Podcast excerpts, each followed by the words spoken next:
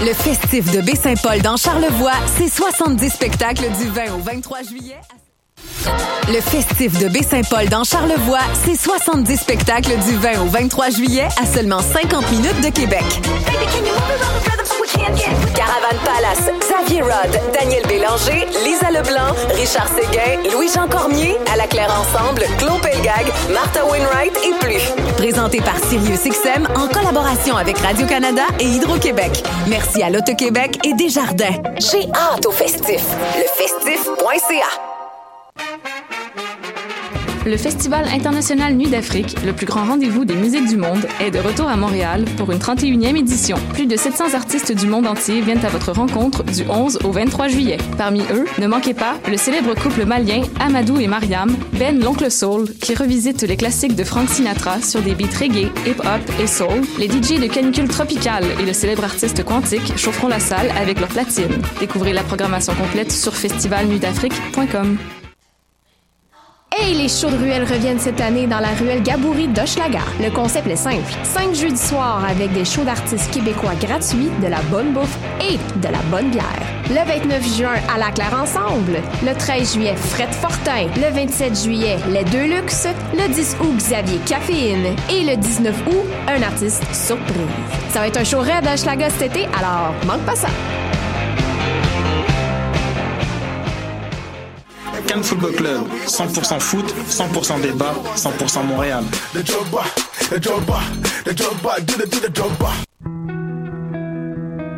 Voyage au bout de la nuit, c'est ton émission d'ambiance nocturne sur le Nightlife Underground montréalais.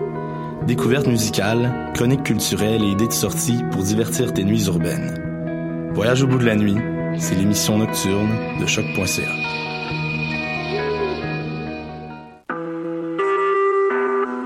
Vous écoutez Choc pour sortir des ondes.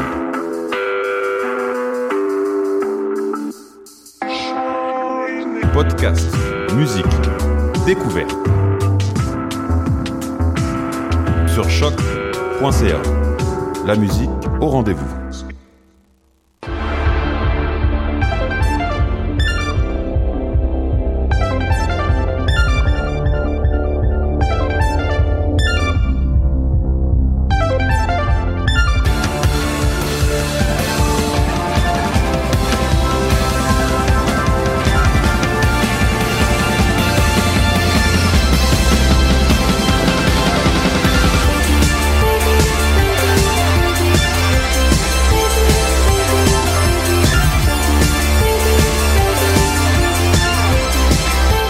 Bienvenue à cette nouvelle émission des Amazones, une émission toute spéciale, tout de suite, euh, ben, qui suit le Comic Con, qui qui, qui se déroule donc euh, en ce mercredi 12 juillet et qui il fait beau dehors pour l'instant, même s'il annonce de la pluie. Mais commençons la journée du bon pied. C'est l'heure du brunch. J'espère que vous avez sorti le mimosa parce que c'est l'heure des Amazones et je suis entourée aujourd'hui d'une tablée d'Amazones euh, toutes plus euh, amazonesque euh, les unes que les autres Euh, j'ai pas trouvé de je vais, je vais arrêter de l'impro je peux pas faire d'impro moi dans la vie ça mais ça marche pas ça marche pas. Quoique au Comic Con j'ai fait des blagues devant un devant un un, un, un public qui qui a ri à ces dix blagues. Et ça ça ça m'a ça m'a surpris ça m'a surpris. Marika, ça va? Tu as trouvé tes écouteurs? Oui. Est-ce qu'ils fonctionnent? Je suis maintenant en contrôle sans un bruit de fond désagréable. Ah ben c'est ça, c'est merveilleux. Euh, donc euh, comme je disais, donc le, le public a ri à mes blagues et ça, ça m'a surpris parce que il était vraiment en poche.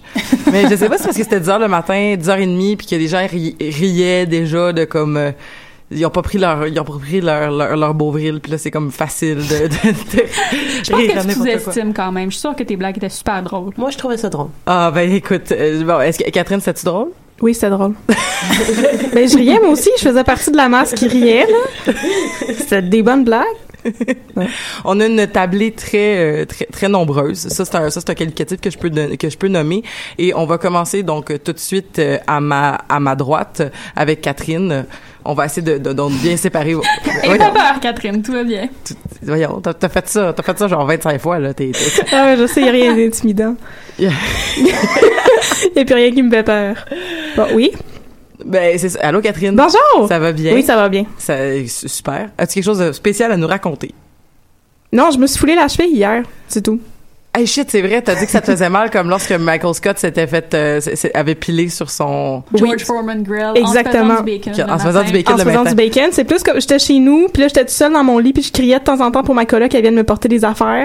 Genre donne-moi des Tylenol, va m'acheter un bandage, comme c'était vraiment euh, c'était une belle journée Michael Scott pour moi hier. Mais là, ta cheville est correcte? Ben ma cheville est mieux, là elle est bandée, puis j'ai les pantalons longs, fait que ça paraît plus. C'est comme des signes bandés. Écoute, euh, il y a C'est des... ça. Bandé, c'est mieux. Bandée c'est mieux. Voilà. Voilà, c'est tout. Super. Marika, Bonjour. ça va bien? Ça va bien, toi? Oui, t'as passé un beau Comic-Con? Oui, euh, j'étais totalement épuisée. J'ai choisi un mauvais cosplay pour euh, aller au Comic Con, mais là, c'est fait. Là. Euh, mais moi, l'affaire, c'est que j'ai passé une partie de mon samedi avec toi et, et, et, et ça ralentissait beaucoup le groupe parce que tu te faisais quémander pour des photographies. Ah, c'était toi le cosplay malade? Mais non, ouais, c'était moi. Oh my god. Ouais, il était malade, mais il était inconfortable. Ah, clairement. Euh, ouais, fait que le dimanche, j'ai mis autre chose, parce que là, j'en pouvais plus. Ah, Ouais, t'as mis ton. En j'ai fait, mis nos faces, ouais. sais-tu qu'est-ce qui est fucked up? C'est que j'ai vu la photo de toi avec No Face, Ouais. puis c'est un de mes amis qui était dans l'autre No Face. Ah, malheureusement, je peux plus y parler parce que ça avait l'air d'être compliqué pour lui aussi. Mais ouais, j'avais l'air de bébé Oh no my face. god, t'étais No Face. Euh, Seigneur, tous mes, mes deux cosplays préférés de, du Comic Con, c'était toi. parce qu'il y avait deux No Face dimanche. C'est ça? Puis c'était, euh, c'était, euh, c'est comme deux mondes à moi qui se rencontraient. Parce que c'est des gens qui ne se connaissent pas, mais que là sur Facebook on partageait les, les mêmes photos. Clairement. Ouais. J'étais comme oh my god, c'est tellement beau. Ben écoute, J'ai euh, bien du plaisir. et là puisque tu as déjà chroniqué sur euh, et que tu étais déjà venu à une émission sur un sujet connexe euh, de notre sujet d'aujourd'hui, j'ai, j'ai, j'ai bien hâte de t'entendre sur le sujet. Mais on va continuer le tour de table avec Roxane. Allô? Comment ça va Roxane? Ça va bien, toi? Ça va bien. Euh, Comic Con, t'es-tu allé au Comic Con? Je ne suis pas allée parce que euh, mon anxiété sociale me disait non, Roxane, reste chez toi. Fait que je suis restée chez moi cette année. C'est bien triste, mais ça m'a fait du bien. Tu devrais y aller à, 8, à 9 heures. À 9 heures, il y avait personne. C'est C'était tellement le fun. Ouais, c'est ça. Je me dis, mais tu sais, toutes les conférences que je voulais voir étaient comme le samedi après-midi. Fait que j'étais. samedi après-midi au Comic Con, c'est pas la meilleure journée euh, Non, quand tu te sens anxieuse. C'est que- vrai qu'il y, y a du monde au pied carré, puis il y a du monde qui prennent des photos ou qui s'arrêtent ou qui se pointent des affaires en plein milieu de l'allée. C'est comme tasse-toi, ton cosplay il prend quatre pieds de long là comme. Désolée. mais non, eh ben non, non, non, mais toi ton cosplay il, il était, il était, euh, Semi-restreint. il était restreint. Mais tu sais des gens qui ont des grosses grosses épaulettes là, puis qui se disent comme ça, ceci est un bel endroit pour m'arrêter et profiter d'un moment de réflexion. Mais Donc- ce qui était vraiment le fun, en fait, parce que je suis pas allée, mais heureusement, on avait nos Amazones qui faisaient des stories en live sur Instagram. et donc, petite plug, allez suivre le compte Instagram des Amazones.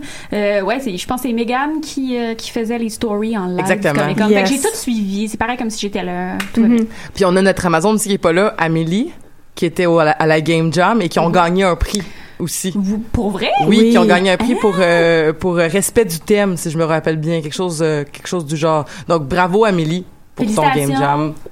Félici- Hey, c'était bien beau ça, c'est bien beau. Ah. On continue le tour de table avec Pascal. Ça va bien? Ça va très bien toi? Oui, super. Mais, mais ça ça fait longtemps qu'on s'est vu. C'est vrai. Puis euh, en fait, je suis, je suis un peu déçue d'avoir manqué le Comic Con. Est-ce que, est-ce que, genre, on dirait que je t'en- non, j'ai des échos en fait dans ma voix. Est-ce que vous entendez bien? Est-ce que tu euh, parles directement de dans le micro? Oui, en principe, oui. Euh, bon, au pire, je changerai de place tantôt. Mais euh, non, c'est ça, je suis vraiment déçue d'avoir manqué le Comic Con cette année. Là, je voyais un peu des photos. J'ai pas eu le temps de, vraiment de, de suivre toutes les stories Instagram, mais ça va l'air super. Puis euh, l'an prochain, je vais me reprendre, je pense, parce que c'est ça. Ben, mais, mais, Ouais. mais- merci d'être avec nous aujourd'hui. Ben, ça fait plaisir. C'est c'est ça je suis bien contente de, de sortir de chez moi un peu aussi. J'étais- J'étais cloisonnée, fait que là, ça fait du bien. Et euh, à, à- à la- à ma toute gauche, il y a donc euh, une nouvelle recrue et c'est Audrey. Oui. Allô Audrey, comment ça va? Ça va très bien. Ben, parfait. Qu'est-ce que tu veux que je dise? Non, ça va très bien.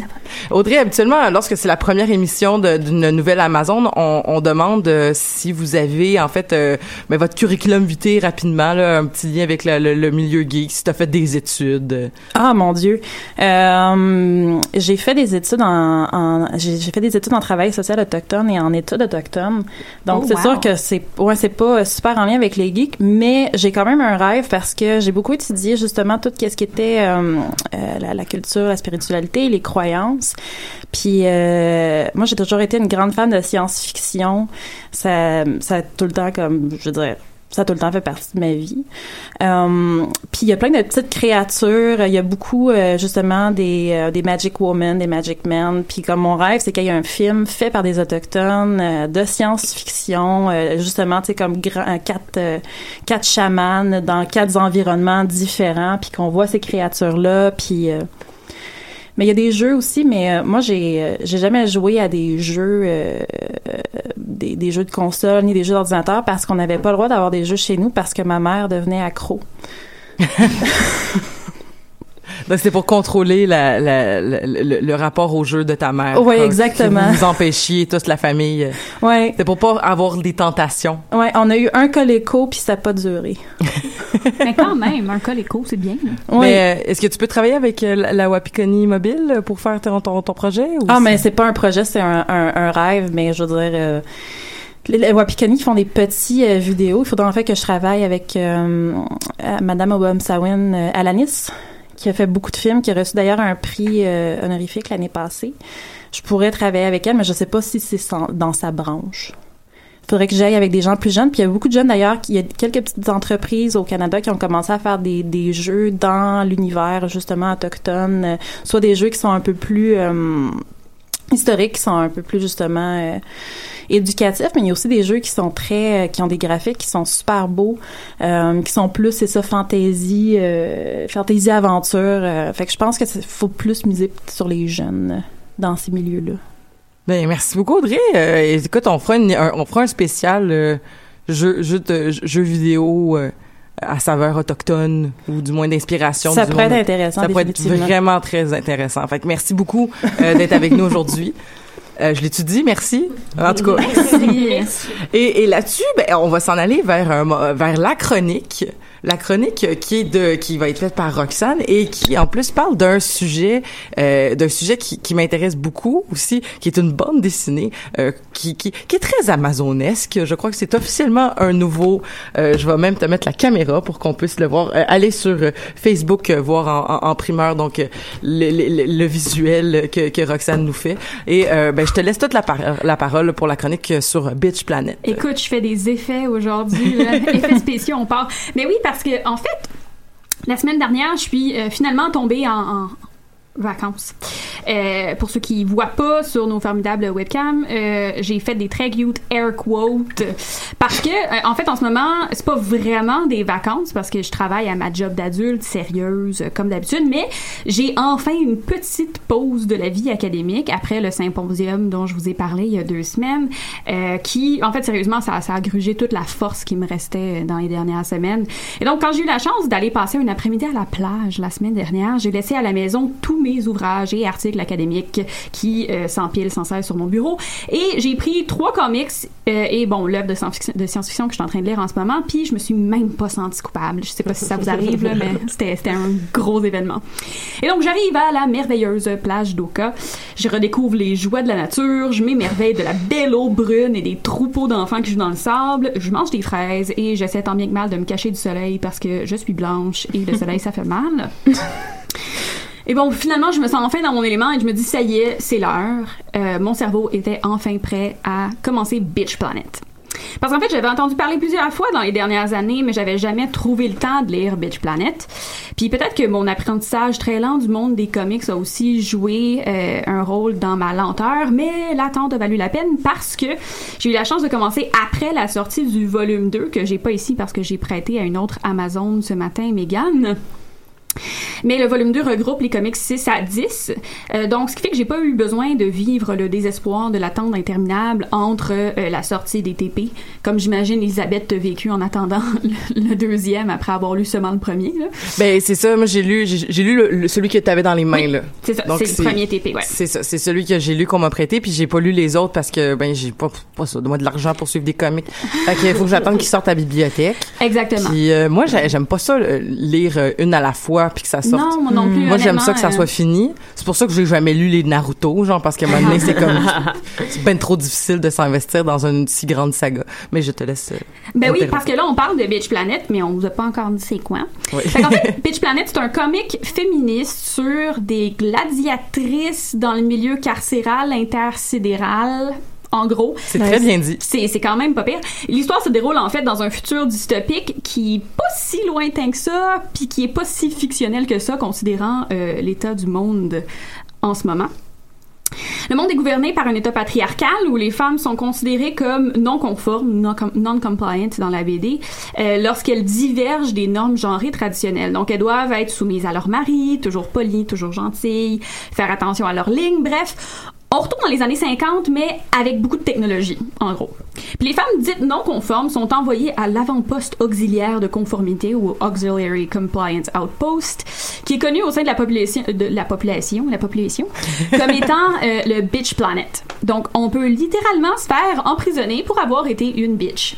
Et donc, dans le volume 1, on suit les femmes de la section 2 de la prison qui sont incarcérées pour un ensemble de raisons super euh, différentes. Euh, Il y en a qui ont commis des meurtres, d'autres sont coupables de violence envers les hommes, et d'autres sont simplement non-compliant, c'est-à-dire qu'elles ont été un petit peu insolentes avec des membres du sexe fort. Et bon, là, je précise que c'est eux qui se définissent comme ça et pas euh, mon opinion personnelle.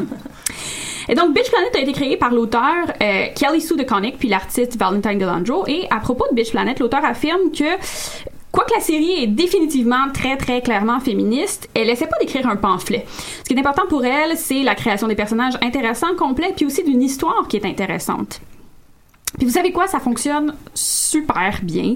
Euh, en fait, j'ai rarement lu des personnages aussi intéressants que les femmes de, de, de la Bitch Planet. Euh, en fait, l'une de mes préférées, d'ailleurs, c'est la formidable Penny Roll, qui est intercérée pour Assaut, quand même pas pire, mutilation capillaire, parce qu'elle s'est euh, rasé la tête, et euh, obésité injustifiée, parce qu'il y a de l'obésité justifiée, naturellement. Et euh, aux alentours de 8 ou 9 ans, si je me souviens bien, elle a été retirée du foyer familial euh, où sa grand-mère l'élevait selon des valeurs un petit peu trop non conformes au goût du gouvernement. Puis ils l'ont placée au sein d'un groupe de mères qui s'assurent de l'éducation des jeunes femmes bonnes à marier. Mais en fait, elles ont jamais réussi à forcer Penny à entrer dans les rangs. Euh, après deux volumes, Penny est encore mon personnage préféré pour une raison simple. Euh, Lorsqu'elle euh, arrive sur Bitch Planet, on lui assigne un uniforme qui, à son avis, est pas vraiment de sa taille. Et sa réaction est en fait de hurler à l'hologramme de contrôle Where am I supposed to put my tits?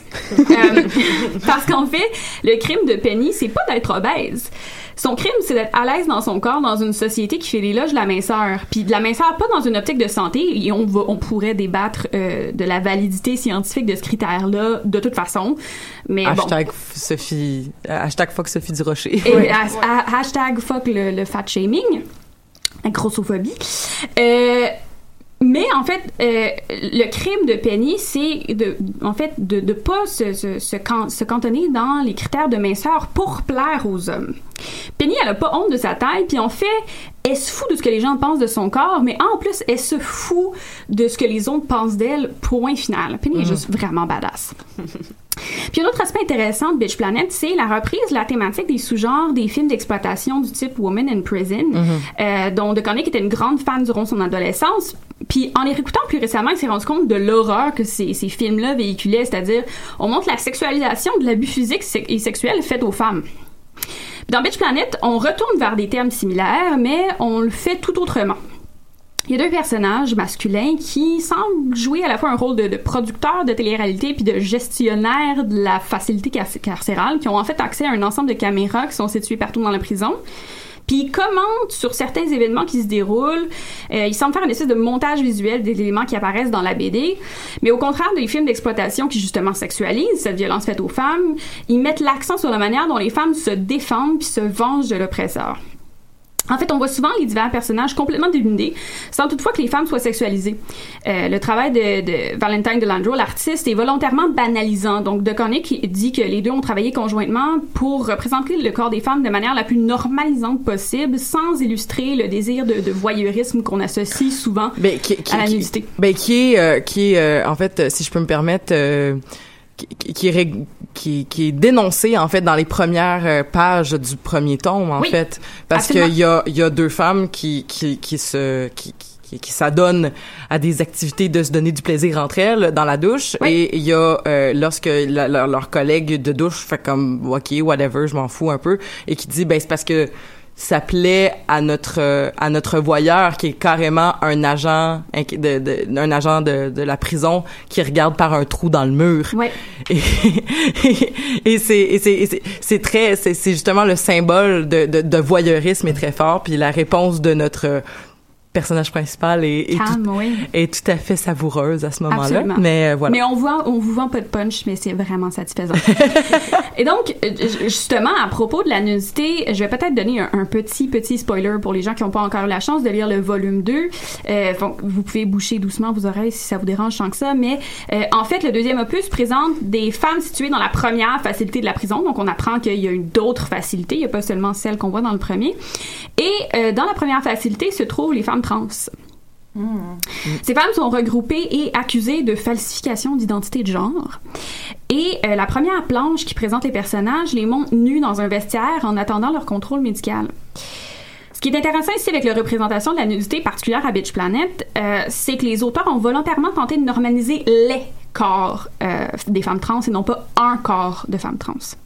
On voit clairement que certaines femmes ont eu recours à une transformation hormonale, d'autres ont eu recours à des interventions chirurgicales, puis d'autres ont eu recours à absolument rien du tout. Mhm. Puis tout ça est représenté de manière non sexualisante. Puis honnêtement, c'est super beau à voir. J'ai presque eu les petites larmes aux yeux en, en le voyant parce que c'est c'est honnêtement formidable. Puis, euh, je vous invite d'ailleurs à lire à la fin du volume 2, si vous réussissez à vous, le procurer, l'entrevue de DeConnick puis de Landry à propos du travail qu'il y a derrière la création puis la représentation des personnages trans. Parce que c'est super éclairant puis ça donne une perspective super intéressante sur la manière dont les créateurs peuvent bien écrire et représenter des personnages transgenres. DeConnick, elle, elle insiste beaucoup sur l'idée qu'il est nécessaire d'écrire des personnages qui représentent pas spécifiquement puis systématiquement notre situation pour éviter de tomber dans cette espèce de piège du narcissisme fictionnel. Puis je crois que cette tentative est réussie parce que elle, elle présente un ensemble de personnages qui sont des personnes à part entière et qui représentent pas son expérience en tant que femme à elle. Et d'ailleurs, elle a, elle a eu euh, recours à des consultants trans, consultants et consultantes, euh, qui euh, l'ont aidé justement à accompagner dans le travail de création de ces personnages-là pour s'assurer qu'ils étaient traités comme des personnes aussi. Et, si je peux me permettre, euh, encore une fois, ce, qui, ce que je trouve intéressant, c'est d'avoir un univers où il n'y a pas, euh, comment je pourrais dire, un, un espèce de de panel de personnages qui sont en fait chacun des tokens donc Ah ah. la trans l'asiatique la noire la blanche euh, peu importe là tu sais c'est il y a y a une panoplie de personnages puis il y en a plus qu'un qui représentent certains euh, certains groupes là si je peux dire de femmes puis c'est c'est ce que je trouve intéressant aussi euh. Absolument, absolument. Puis en fait, ce qui est vraiment cool, puis qui reprend cette, cette, cette thématique-là, c'est qu'à la fin de, de- des volumes, il y a une, une liste de pistes de réflexion ou de questions qui, euh, qui ont attrait au contenu de l'œuvre. Puis ce que je trouve formidable, c'est justement cette volonté-là de vouloir poursuivre une réflexion puis une discussion au-delà de la lecture. Tu sais, le, premier volume présente une série de questions qui font appel euh, aux théories euh, sur euh, l'intersectionnalité de Kimberly Crenshaw. Euh, puis dans le second volume, c'est Ben Saunders, un professeur de l'université d'Oregon qui est euh, responsable de la mineure en comic studies, qui présente une série de questions qui euh, remet en perspective ce qu'on voit dans la série. Donc, ok, ben vous avez vu dans telle planche, on fait appel à tel point de vue. Euh, Qu'est-ce que vous pensez que ça veut dire? Ou on fait appel à la science-fiction. Est-ce que vous pensez que c'est vraiment si loin? Fait qu'on essaye vraiment d'épauler le lecteur dans une réflexion, une réflexion qui se poursuit au-delà de la lecture. Et donc, je résume. On a des euh, gladiatrices badass dans l'espace. On a une représentation des personnages diversifiés et forte dans tous les sens du terme et pas juste dans le forme de, de la force euh, physique. On a une écriture respectueuse qui ne censure pas les réalités liées aux diverses identités représentées. Puis en plus, on invite à la réflexion après la lecture. Fait que si je vous ai pas convaincu de lire Bitch Planet, je sais vraiment pas quoi d'autre ajouter à ma liste parce que pour moi c'est vraiment le total euh, bonheur. ajoutons des pages de pub incluses euh, tout à fait savoureuses Les pages de pub, honnêtement, c'est des pages de pub. Vous savez, dans les, les comics classiques, il y avait des, des pages de pub où on invitait les gens à envoyer de l'argent euh, par la poste pour recevoir des, euh, des, des cochonneries, disons-le comme ça, qu'on envoyait. Puis dans Bitch Planet, il y a, ce- il y a ces fausses pubs-là qui sont insérées et qui ajoutent des éléments à la diégèse. Et souvent, c'est des messages féministes euh, absolument formidables. Moi, ça a été une des parties préférées de la BD. là. Mais il y a des, mais comme tu dis, vu que ça ajoute des éléments aussi, c'est que je pense qu'il donne un peu des indices aussi, parce qu'il y, a- il y a comme un peu des messages codés aussi qui sont comme transmis à travers les pages, Mhm. que je suis pas rendue assez loin pour peut-être avoir tout compris, euh, mais tu sais justement de voir comme euh, à travers toutes ces pubs là une espèce de message de d'appel à la rébellion. Ouais. Alors euh, c'est très c'est très euh, c'était très intéressant. Puis euh, il y avait quelque chose aussi que je voulais nommer c'est que moi c'est un homme cisgenre hétérosexuel qui me l'a fait lire en fait qui m'a prêté la BD en disant il faut que tu lises ça c'est vraiment très bon. Et là je l'ai lu. Je trouvais ça très bon. Mais euh, j'avais pas comme comment je pourrais expliquer ça? J'a- j'avais pas l'espèce de sentiment de de de d'épiphanie qu'il semblait Uh-huh. dire ah tu vas voir nanana je suis comme mais il y a beaucoup de choses qui sont dans ça que que je connaissais déjà, que je j'avais conscience déjà. Alors peut-être que pour, pour nous, il y a, y, a y a comme une satisfaction de le lire, puis pour certaines personnes, il y a, il y a une prise de conscience à le lire. Alors je pense que c'est utile pour tout le monde. En Oui, pour moi, ça a été vraiment la satisfaction, comme, euh, comme pour Rat Queens, qui est Queens, que j'ai emmené ici, euh, qui est aussi un- une autre BD que je voulais mentionner dans la même lignée que, que Bitch Planet, parce que justement, Rat Queens est aussi un cas où on a des, des, des personnages féminins qui sont absolument formidables. C'est, c'est, c'est les femmes de ma vie. Elles sont super irrévérencieuses. Euh, On, dans, dans, euh, dans Rat Queens, on a des personnages qui ont une sexualité active, qui prennent de la drogue. C'est un peu n'importe quoi, mais elles sont super fortes. C'est, en fait, c'est le principe d'un, d'un party de Donjons et Dragons. Euh, mais c'est quatre personnages féminins qui sont absolument euh, badass. Fait que, tout je veux lire ça. que, sérieusement, c'est, absolument formidable. Fait en tout cas, garochez-vous dans votre comic store préféré. Euh, faites plaisir à votre âme. C'est l'été. Gâtez-vous. Bitch Planet. Allez à la plage. Mm. Allez à la plage. La plage d'Oka. C'est brun, mais c'est tellement beau.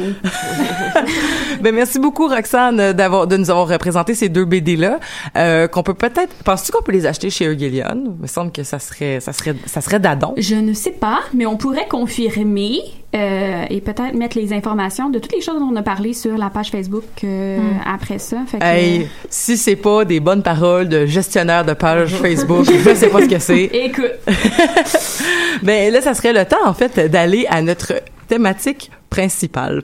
Et euh, comme vous le savez peut-être, dimanche prochain, c'est-à-dire le 15 euh, juillet, Le Yeah. 16. 16, parce que le 15 c'est samedi. Yeah. C'est logique tout ce qui se passe en ce moment.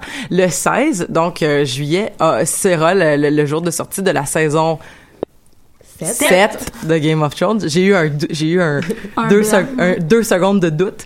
La saison 7 de Game of Thrones qui euh, qui donc euh, annoncera donc c'est l'avant-dernière saison si je me trompe pas. Donc euh, c'est le c'est le début de la fin. Et euh, avec ça son lot de, de discussions de fans qui à partir de la fin de la saison 6 on commence déjà à extrapoler sur le début de la saison 7 et c'est comme ça pour toutes ces grandes ces grandes sagas geeks qui, qui nous font ton- qui nous font tant plaisir dis-je. Et voilà euh, on a eu envie de discuter en fait de ça de la fan theory, des fan theory qu'on développe autour de l'univers de Game of Thrones. Et euh, c'était c'était quelque chose qui ça faisait longtemps qu'on en parlait, mais qu'on a vraiment attendu et qu'on a macéré dans nos cerveaux puis qu'on vous sort aujourd'hui, donc euh, à l'aube de, de cette euh, de cette nouvelle saison. Et j'ai envie de passer la parole peut-être euh, à ben, à Marika, peut-être si tu ça, ça te souhaite si tu souhaites commencer. euh. Je souhaite bien commencer. Ça fait un moment que j'ai ça dans la tête et dans la gorge. Donc, euh, je vais y aller avec justement, puisqu'on aborde la saison 7, euh, je vais aller avec ce que, ce que je pense qui nous attend dans la saison 7. Euh, et tout ce que je vais dire euh, a été euh, lu sur Internet et euh, je lui ai mis un peu euh, mon grain de sel, là, mais tout ça n'est pas de moi. Donc, euh, tout d'abord, euh, le chapitre qui s'appelle Les morts, c'est-à-dire les gens qui ne survivront pas à la saison 7, à mon avis. Et euh, la plupart de ces gens-là, euh, j'ai un petit plaisir à savoir qu'ils vont mourir.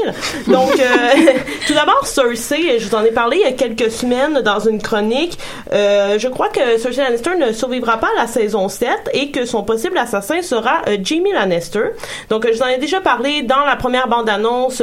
On voyait les deux euh, personnages sur la map monde de Westeros, euh, Cersei étant sur le Neck et Jamie sur les îles Finger.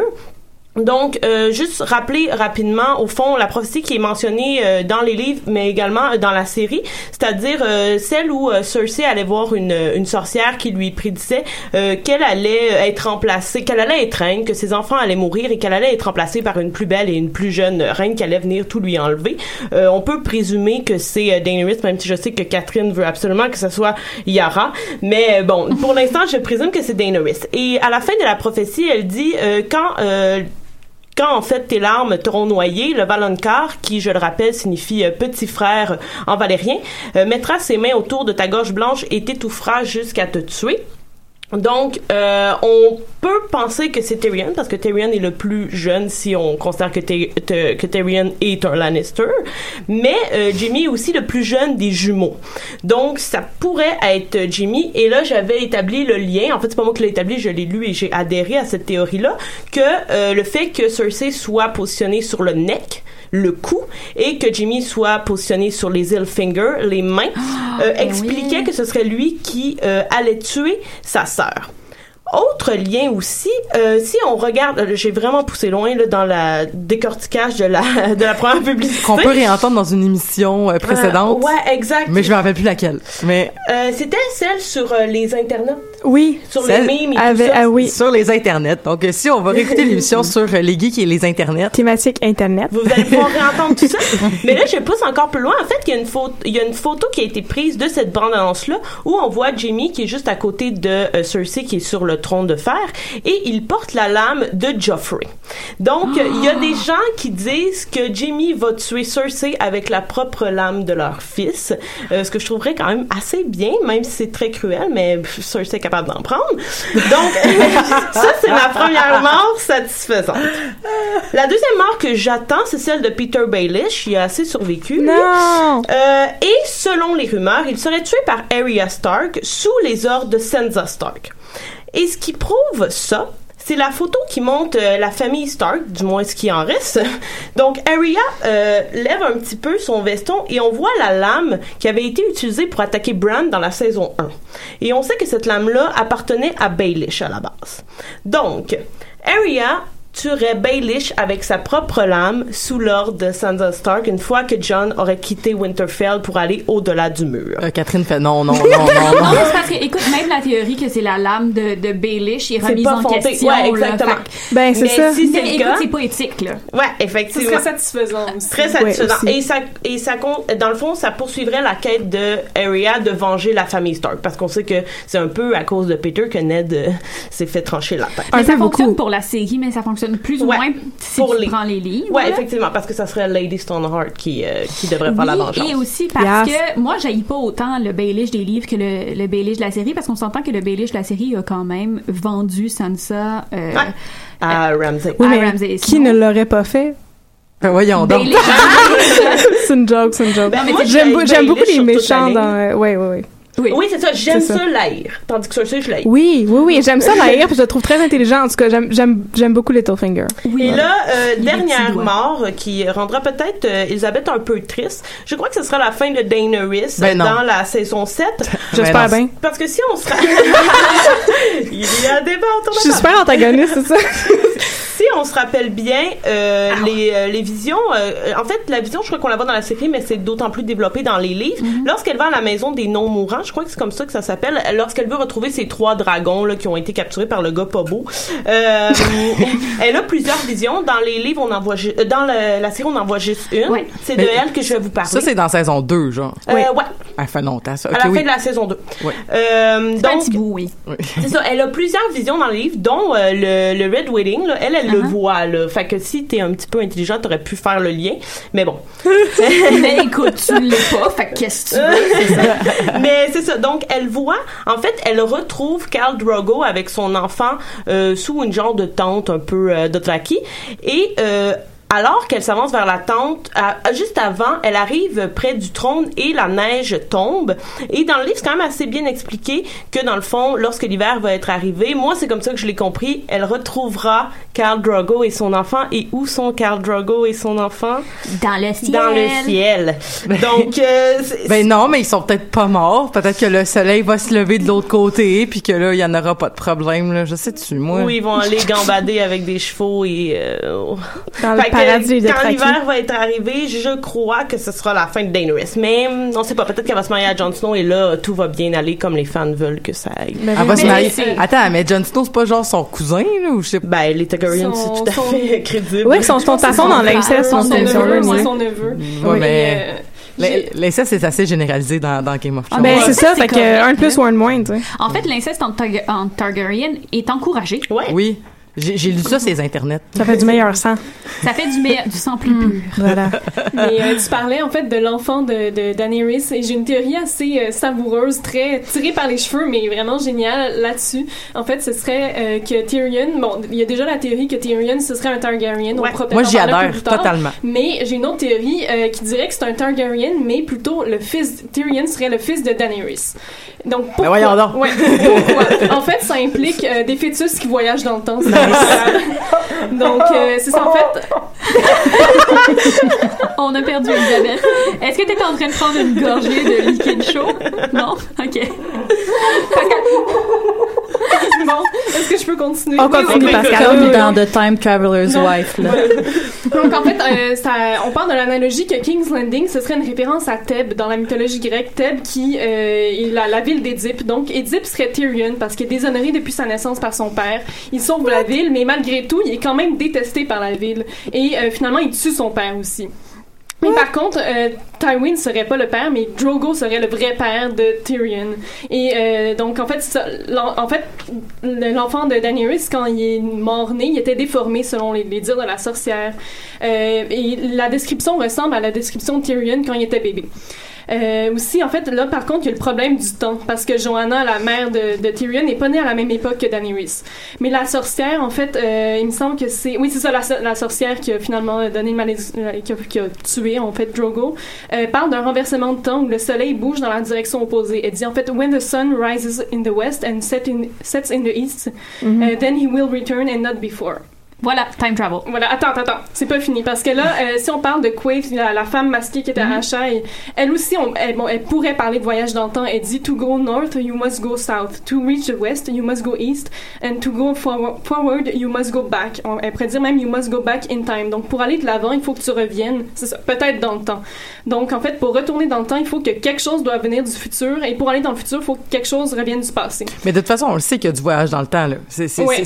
Mhm. fait, là. On l'a vu dans série. Il faut, faut qu'il y ait en fait un peu un rien ne se perd, rien ne se crée. Il doit y avoir un, un échange en fait. Mais c'est pas tant du voyage dans le temps, mais en tout cas, j'en reparlerai quand Pascal aura terminé. Vas-y, vas-y, vas-y. Donc, en fait, justement, pour que ce quelque chose-là du futur voyage dans le temps, en fait, ce serait Rhaego, le, le fœtus de Daenerys, qui retourne dans le passé. Puis que finalement, la sorcière transplante dans le corps de Joanna euh, grâce à, à l'âme de, de de Drogo, en fait. Puis le, finalement, le fœtus mort serait l'enfant de Joanna et Tywin. Qui, The stallion who mounts the world. Non, en fait, non, c'est ça, Tyrion de, Sa- de Oui, Sa- oui, ouais, c'est c'est ça. Puis là, Daenerys, comment qu'elle réagit à ça? Genre, j'ai envoyé ton fœtus dans le temps. Ben, c'est ça, moi te mettre sur un Mais boucher. attends, mais donc euh, l'auteur de la théorie en fait euh, dit que pour que l'analogie avec Édipe soit complète, il faudrait que Tyrion se marie avec Daenerys Ben oui. et finalement ils deviennent aveugles. et voilà, c'est Ça y est, c'est terminé. Et c'est ce qu'on c'est peut comme, faire, hein, comme c'est comme ça que Daenerys va genre se pitcher dans le vide parce que ça va être comme j'ai marié mon fils et maintenant je suis. Euh, non, j'allais dire je suis enceinte, mais ça a qu'elle est rendue stérile, fait que c'est pas un C'est comme ça qu'elle va mourir. Voilà. Donc, euh, mais Hey, euh, Tout fonctionne. Fun times aux Amazones aujourd'hui. mais je, je passerai la parole à Audrey, en fait, qu'on n'a pas encore beaucoup entendu aujourd'hui. Allô? Allô. Euh, j'ai regardé la perspective historique, mais j'ai aussi étudié les. euh, moi, je suis vraiment ailleurs, je vous avertis. Là. J'ai étudié, j'ai, rega- j'ai regardé les théories des fans. J'ai écouté euh, des épisodes clés. J'ai fini la série cette semaine. Puis euh, j'ai étudié les armoiries. Des, Ah, euh, nice. des, euh, des- Des de toutes les grandes familles et des familles restantes. Et j'ai rajouté aussi une, per- une perspective historique. Et euh, et il y a beaucoup de choses en fait qui étaient prédites dans les dans les armoiries. Euh, par exemple, justement, le faut que je vous dise que je suis vraiment pas bonne d'un nom, fait que je vais aller me référer ici à euh, à mon diagramme. Pour ceux qui voient pas, euh, Audrey a un vraiment gros Mais j'en ai un diagramme encore plus super beau. complexe sur son ordinateur en ce moment. C'est vraiment, euh, c'est vraiment impressionnant parce que parce qu'il y a quand même beaucoup de personnages dans Game of Thrones. Oui. Fait que les diagrammes sont quand même importants quand on Euh, essaie de. la, la House Martell, justement, avec la flèche qui transperce le soleil, la flèche étant la rectitude des... euh, parce que comme, justement, euh, le dit avant de tuer son mari, euh, tu connais pas ton peuple, tu sais pas qui sont ces gens, donc c'est normal. Avant de tuer Doran, Doran n'est pas son mari, c'est le frère de son amant. C'est son beau-frère. Ok, c'est son beau-frère. Ouais. Je m'excuse Pas de pour ça. problème. Ok. Mais quand elle, J'étais ben, de vraiment façon, quand elle tue son beau-frère, elle dit tu connais pas ton peuple, tu connais pas les gens, tu sais pas qu'est-ce qui se passe, les gens te détestent. Et la flèche qui transporte, qui transperce le soleil, donc la flèche qui transperce euh, le roi, qui transperce euh, la, la royauté, qui met une rectitude des conditions euh, terrestres. Ça, c'est le gars en chaise roulante. Hein, c'est Ouais. ça? Oui. Ouais. Pauvre lui, pareil, hein. Il avait pas une belle vie. Il avait, il avait pas une belle vie. On va se le dire.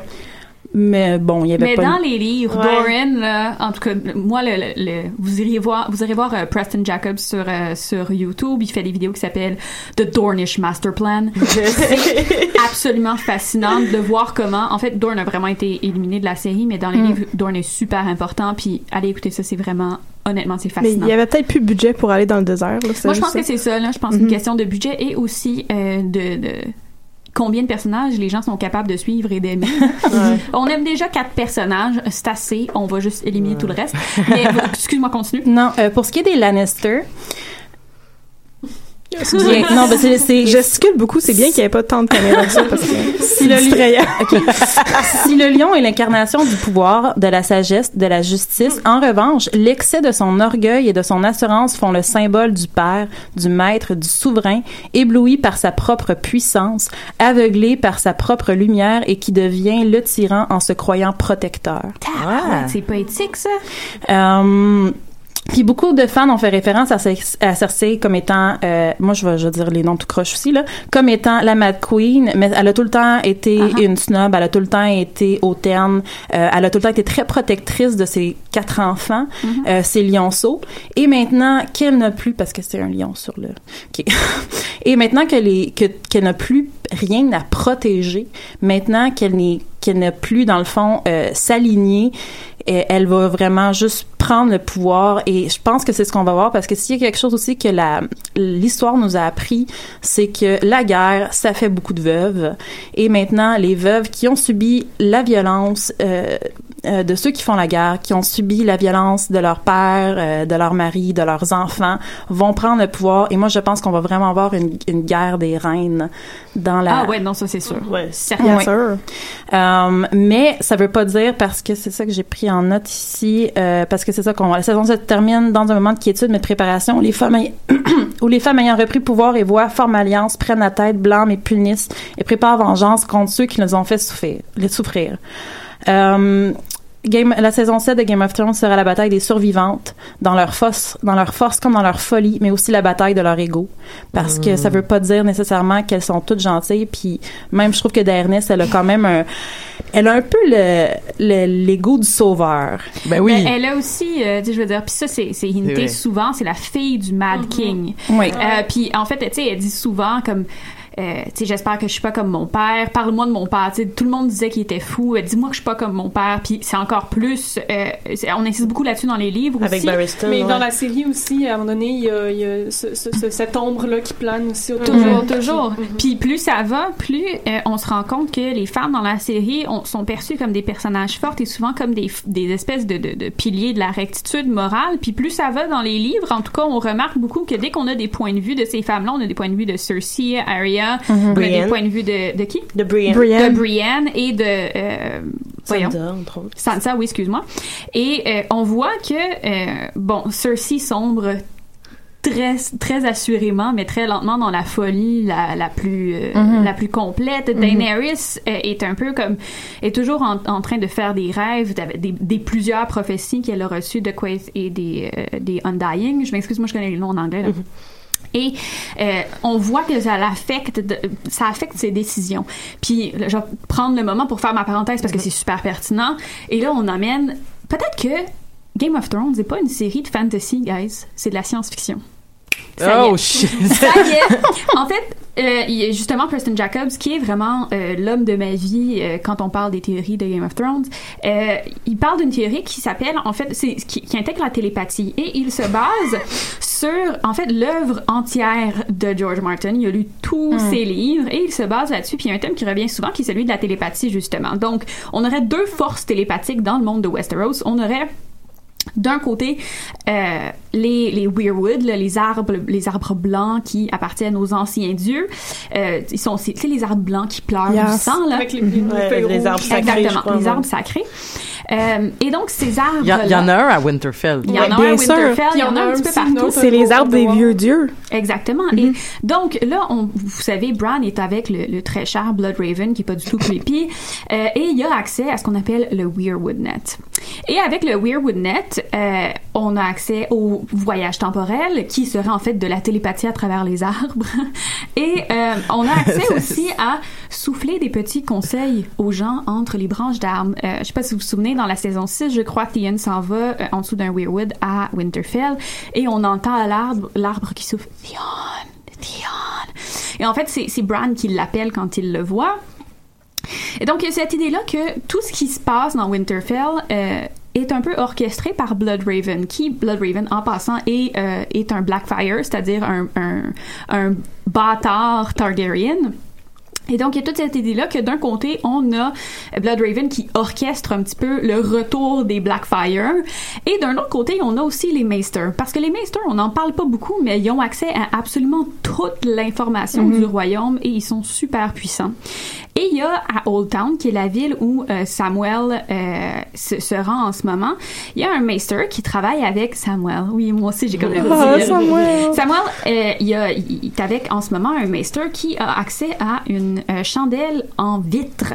Et cette chandelle en vitre-là est une espèce de, de, de mythe euh, qui en fait donnerait accès aux gens qui en possèdent une, accès aux rêves des gens. Fait qu'il y a cette idée-là que peut-être les Maesters et Quaith, d'ailleurs, ont accès à des chandelles en vitre qui leur permettent de souffler des prophéties dans la tête des gens et d'influencer leurs décisions. Fait que d'un côté, on a euh, les Blackfire euh, avec Bloodraven qui se battent pour le côté magique et t'as les Maesters d'un autre qui se battent pour justement abolir les dragons et la magie dans le monde. Fait que voilà, télépathie. Tout est de la télépathie. Mais euh, les Maesters, en fait, je me demande parce que j'ai lu une, une théorie que, comme quoi Sirio, le, le maître d'épée de Arya dans la première saison, serait en fait Jaqen Hagar. Oui! Mais- Moi aussi, j'ai entendu ça. Euh, en fait, mais euh, ce que j'ai trouvé intéressant, je me demandais si on parlait dans les livres, parce que dans la série, c'est aucunement mentionné, euh, mais la raison pour laquelle finalement Jaqen Hagar serait en train, serait à Westeros, en particulier à King's Landing, ce serait pour aller assassiner les Maesters. En fait, le, le but des Faceless Men, ce serait assassiner les Maesters. What? Je sais pas, j'ai pas, ils ont, ils ont pas Ben, élaboré la ça pourrait pourrait faire faire du du sens parce que les Faceless Men, euh, ils sont... euh, ils croient à une espèce de, de, de dieu multiface qui pourrait regrouper plusieurs plusieurs euh, plusieurs techniques qui, qui, qui font appel à la magie et les Maesters seraient des espèces de forces qui essayent d'empêcher Mhm. le retour de la magie parce que avec euh, avec les, les Children of the Forest puis euh, les First Men il y avait beaucoup de magie dans le monde puis eux ils essaieraient de la réprimer et donc peut-être que ce serait le travail là, je, je spécule Ouais. peut-être que ce serait le travail justement des Faceless Assassins d'éliminer les Maesters Parce que fait. Ou peut-être Jaqen Hagar, qui serait à King's Landing, ce serait pour assassiner Pycelle, le, le, le vieux maester euh, Ouais. ben dégueu. Remarque qu'il y a plusieurs raisons d'assassiner Pycelle. Ouais, C'est vrai qu'il est vraiment Et, dégueu. euh, Il est pas mal dégueu. Et aussi, en fait, quand on voit Jaqen Hagar pour la première fois, c'est quand il est à, à- au Wall, en fait, et là-bas, il y a Mr. Aemon, Aemon aussi, qui Ouais. est là. Donc, il Mhm. pourrait peut-être, parce que je veux dire, c'est un faceless man, comment, est-ce- euh, c'est un assassin, en tout cas, comment est-ce qu'il aurait pu aussi facilement se faire capturer? Mm. Euh, peut-être que c'était volontaire et il a voulu aller euh, au Wall pour assassiner Mr. Aemon. Donc, c'est une possibilité. Mais, euh, bon, peut-être qu'ils ont. Oui, vas-y. Non, je me demandais juste, Audrey, y avait-il d'autres théories de blason? oui. Euh, qui était par rapport au Stark. Ah. Oh, oh, oh, oh. Euh, parce qu'au Moyen Âge, les loups sont associés avec la magie qui devient de plus en plus présente au fil des saisons sans être débordante ni spectaculaire, ce qui respecte aussi l'esprit de Martin qui ne croit pas dans une magie qui est comme un peu à l'eau de rose puis Ce qu'on qui vient- appellerait de la high fantasy. Voilà. Ouais. Euh, fait que je pense que c'est ça dans le fond dans la dans la septième saison la magie va prendre beaucoup plus de place pour aider euh, pour aider les, les- la famille Stark qui maintenant a repris le contrôle sur le Nord donc on va avoir de la magie spirituelle ben contrôle Ça commence à prendre. ça, ça commence à prendre euh, racine. Mais déjà là, on voit que, que le plus jeune, justement, a cette connexion-là avec la magie, avec la forêt. Euh, pour ce qui est des armes, euh, il y a comme euh, il y a une croyance autochtone par rapport justement au, au, euh, au pin noir euh, qui dit que les racines s'entrecroisent entre elles. Euh, dans le fond, tu peux tu peux couper une, euh, une forêt qui va repousser parce que les fondations sont très fortes des racines qui s'entrecroisent entre les arbres. Donc, je pense que c'est un peu aussi cette idée-là de la Ben de oui. la connexion entre tous les arbres qui crée cette force-là. La magie a tout le temps été là, elle a juste été cachée en dessous. C'est pas parce qu'on l'a détruit en surface qu'elle est pas présente en dessous. Et comme les marcheurs blancs, euh, il y a beaucoup de gens qui disent qu'ils sont attirés par la magie. Euh, donc, je sais pas si le plus jeune va contrôler ou comme attiré par euh, mes gardes les marcheurs blancs mais c'est sûr que les marcheurs blancs se dirigent vers le sud où la magie commence un peu à réapparaître dans les spiritualités. Euh, on le voit surtout avec euh, Daenerys Daenerys. Da- Daenerys je suis pourrie d'un nom Mais en fait, ça m'a pris du temps avant de comprendre que les marcheurs blancs, c'était les White Walkers. Ah, je l'ai- Et pourtant- Et pourtant, c'est la même chose. C'est- exactement ça, mais c'est comme si les cerveau... Euh, qui s'en va à la rencontre des dragons, euh, euh, Song of Fire and Ice, donc Uh-huh. les marcheurs blancs qui sont la magie de la glace et les dragons qui sont la magie du, feu. Donc je pense que ça va être vraiment là la bataille du nord versus le sud. Ouais, t'as tout à- fait raison. Puis je pense qu'il il tout ça. En fait, c'est- c'est c'est drôle parce que c'est une trame narrative qui est présente depuis la saison 1, mais Premier qui même la première scène. Première, oui, c'est mais c'est ça. C'est mais la qui- meilleure Mais c'est super lent. Puis des fois, on dirait, c'est vraiment euh, dans ma tête, c'est comme, je veux dire, je sais plus si c'est à la fin de quelle saison. Je pense la 4, le trop la 4, là, quand euh, le, le le le le wall il envoie des messages à tout le monde, puis que tout le monde fait, il y a comme une espèce de scène dramatique de montage où on voit tout le monde qui sont en train de lire leurs lettres comme, oh non, les White Walkers s'en viennent. Puis là, ça fait comme c'est pas grave, moi j'ai d'autres choses à Ben, faire. c'est ça. whatever. On a d'autres affaires à white. faire, là. Donc. Mais tu sais, je veux dire, dans la première saison, on découvre que les, les griffes de dragon, ça tue les White Walkers, qu'il y a l'épée de Samuel qui est faite dans un dans un dans un Ah, matériel qui est capable dragon, ouais. qui est capable Ouais. de les dents, hein, pas les griffes, les dents, c'est ça. Ouais. Ouais, c'est l'obsidienne. Puis que euh, puis que t'as euh, puis là c'est fait que là dans ma tête c'était clair dès, la saison 1, je me suis dit elle a des dra- genre Daenerys a des dragons c'est les, dragons qui tuent les White Walkers, ça va se pointer. Puis je comprends pas. C'est comme, c'est comme si c'est les, les, les choses qui me semblent pour moi les plus évidentes. Puis je fais comme, je sais pas pourquoi est-ce que tout le monde le sait que Daenerys a des dragons. Pourquoi ça se fait que personne va pas courir après Daenerys Pourquoi pour- personne l'appelle? mais c'est ça, puis pourtant, puis tu sais, je veux dire comme euh, ils le savent là, je veux dire euh, je, à, à- saison, je sais pas quoi, à trois, je pense, il y a une discussion dans le, il y a une discussion dans dans dans dans, dans le à, à Castle Rock. C'est tu à Castle Rock ou non? Non, c'est pas à Castle Rock, c'est À King's dans Landing, dans, dans King's Landing que t'as la discussion qui dit comme ah euh, elle, elle est l'autre côté, puis genre elle est dans le sud, puis elle a des dragons, puis Ouais, c'est un conseil avec Tyrion, Whatever. Mais c'est ça, genre whatever, elle a des dragons. c'est comme mais voyons donc, esprit, whatever, elle a des dragons. Mais il y avait d'autres affaires à Elle a des- faire. Elle a des motherfucking dragons, je veux dire. Ouais, mais il y avait le Red Wedding à organiser. Il y avait d'autres affaires à faire avant. Voyons donc. Il aussi mentionne, il pense en fait que les dragons sont tout petits parce que je pense que c'est une qui dit ah, le dernier dragon, il avait la tête aussi grosse qu'une pomme. Ouais. Donc, euh, tu sais, c'est pas, c'est pas une vraie menace pour eux, mais là, dans la série, ils sont rendus. Puis ils savent pas c'est quoi. Je veux vraiment qu'on parle de l'autre l'autre menace qui pourrait venir sauver le monde, Azor High. Puis je pense que Catherine, Ouais. t'avais des bonnes théories sur Azor High.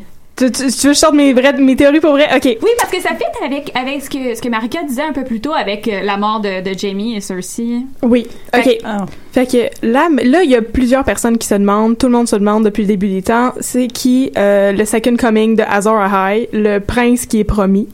Et euh, là, tout le monde dit que c'est sans doute John ou c'est sans doute Daenerys. Mais là, moi, je pense que c'est sans doute Jamie Lannister. En passant, pour ceux qui savent pas de qui on parle en ce Oui, moment, excusez. Mélisande pensait que c'était euh, Stannis. Stannis avec le, le, le, le- le- voyons, le Fire Sword. Voyons. Oui, mais Stannis, c'était juste un brûleur de petites filles. Mais Voilà. on peut Voilà. se le dire, Mélisande? juste dans la série. Mélisande est. Oui. En tout cas, à date, dans la série. Stannis aussi, mais. On peut se le dire, Mélisande, dans la série télé, elle est pas ben, ben bonne. Tu sais, genre, souvent, euh, moi, j'ai vraiment pas l'impression qu'elle est ben, ben, ben bonne. là. Je trouve qu'elle est comme, euh, elle, elle a plein de, mais bon, peut-être, peut-être que, tu sais, euh, Elle, est pas- mais elle a le pouvoir de la conviction, c'est ça l'affaire. Ah. Elle se croit Elle vraiment dédiée beaucoup. à Le cause. monde la suit, est dédié à sa cause. c'est Oui, ça. mais Madame Psychotique au travail aussi, il se croit beaucoup. Mais je veux Ouais. dire, comme, à un moment donné, là. Ouais, mais elle voit des choses dans les flammes. Ben, mais Madame Psychotique a un job aussi, là. Exactement. mais Voilà. oui.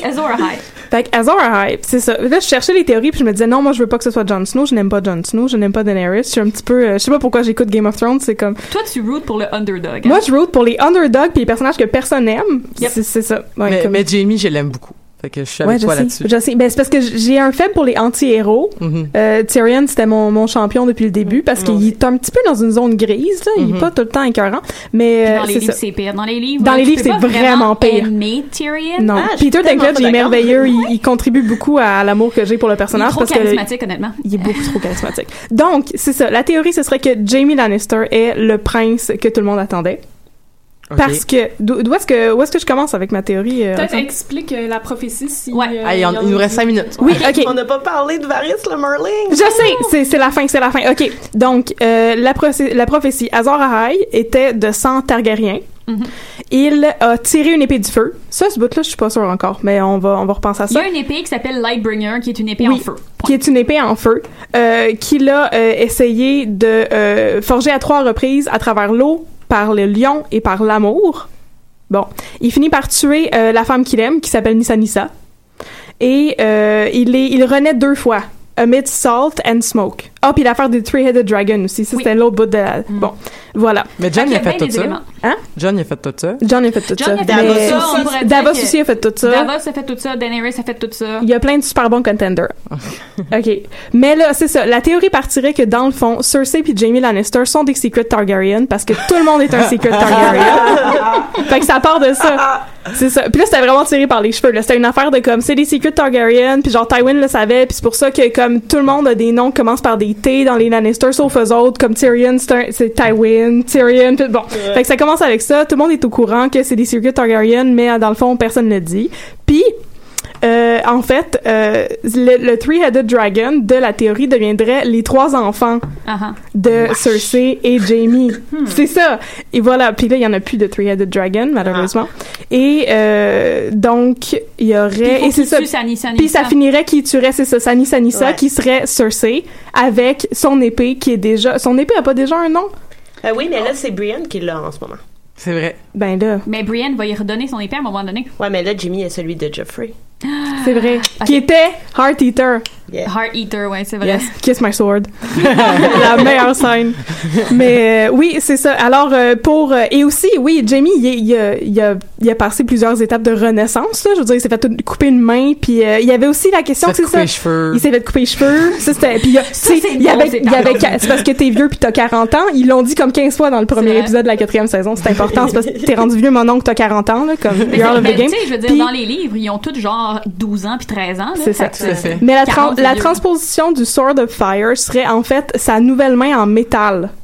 OK. Ouais, c'est ça. Fait qu'il y a bien des éléments qui se transposent, mais justement, comme il me semble, c'est toi qui avais dit ça ou Pascal qui avait dit ça quand on parlait avant, qu'il y a tellement d'éléments dans Game of Thrones que tu peux juste appliquer les prophéties à tous les personnages parce que tout le monde fit. Donc moi, je pense que c'est ça.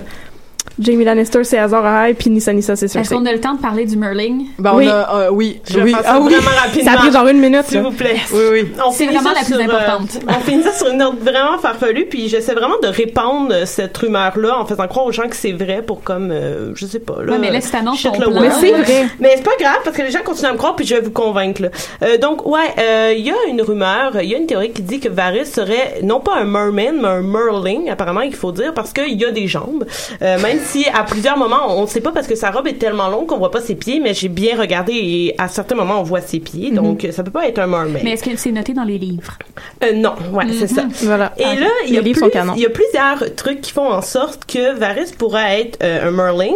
Euh, tout d'abord, à plusieurs reprises, il y a des personnages qui parlent de créatures qui seraient, euh, qui ressemblent à des créatures marines. Le Brian en parle des genres de squishers, je crois, je dis peut-être pas bien, euh, près de son île à elle, qui seraient des, euh, des créatures qui mangent, les, qui sont eux-mêmes des hommes poissons et qui mangent les poissons et lorsqu'ils arrivent sur Terre ont deux jambes. Nice. Et euh, le maître Tayron aussi en parle comme des Deep Ones, qui ferait un peu euh, la même chose.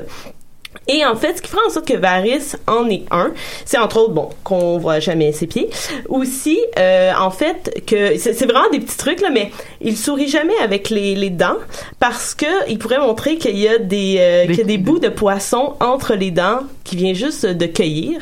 Et si vous vous rappelez bien, il y a une conversation avec Tyrion où Tyrion lui dit si tu continues comme ça, euh, ils sont dans les cachots, je crois quand lui dit ça, je vais te jeter à la mer. Et là, Varys répond, tu pourrais être surpris du résultat, les plus gros poissons mangent les plus petits. Donc là déjà il y a ça. Ensuite, euh, il y a aussi euh, le fait que euh, puisque c'est un nuque, c'est son excuse pour ne pas se changer devant les gens et pour ne pas montrer de quoi il a l'air sous sa robe. Et aussi, le bateau de Baelish s'appelle le Merlin King. Et on sait que Baelish a un, certain contrôle sur Varys. Et euh, en fait, c'est probablement parce que Peter connaît le, secret, secret. de Varys et il ne peut pas euh, le, le divulguer. Donc, il y a plein de raisons comme ça qui font en sorte aussi son voyage super rapide entre Westeros et Ezos, là, dans un épisode, là, ça, Ça, fonctionne pas dans les livres. quand même, mais ouais. genre, on le voit à Ezos et à Westeros dans le même épisode. Puis là, t'es juste comme, mais comment il fait pour voyager aussi vite? Ben, il plonge dans l'eau puis C'est un poisson. Fait que, voilà, c'était ma théorie. euh. Il reste euh, 30 secondes. Merci beaucoup. C'était vraiment pas exhaustif, mais c'était vraiment divertissant. Oui, Donc, ouais. euh, je, j'ai hâte de voir le premier épisode. J'espère qu'on va en reparler euh, des milliers de fois dans l'été et, euh, et, dans, et, dans- et le reste de la saison. Merci beaucoup, Catherine. Merci beaucoup, Marika. Merci, Roxane. Merci, Pascal. Merci beaucoup, Audrey. J'espère qu'on va te revoir bientôt. Et là-dessus, je vous souhaite une excellente semaine et on se revoit la semaine prochaine pour parler de d'autres affaires. Et d'ici là, passez donc une belle semaine. Je l'ai déjà dit. OK, bye.